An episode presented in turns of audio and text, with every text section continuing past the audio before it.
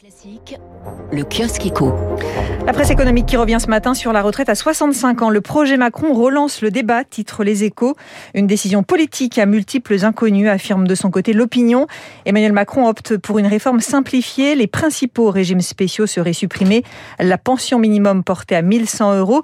Quid de l'avenir du mécanisme de décote s'interroge l'opinion. Faudra-t-il repenser les règles des retraites anticipées? Dans le Figaro ce matin, à découvrir ces métiers qui embauchent en masse à horizon 2030, cinq métiers seront particulièrement recherchés. Agents d'entretien, enseignants, aide à domicile, conducteurs de véhicules ou encore aides-soignants. Plus de 8 millions d'emplois à pourvoir sur la décennie. Renault, dans le bourbier russe, c'est à lire dans le Parisien. Rupture d'approvisionnement, usine à l'arrêt, effondrement du marché local. La marque est dans une situation délicate.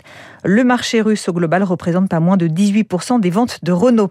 L'invasion de l'Ukraine qui pourrait coûter cher aussi à Engie. Les échos nous expliquent ce matin pourquoi le titre chute en bourse.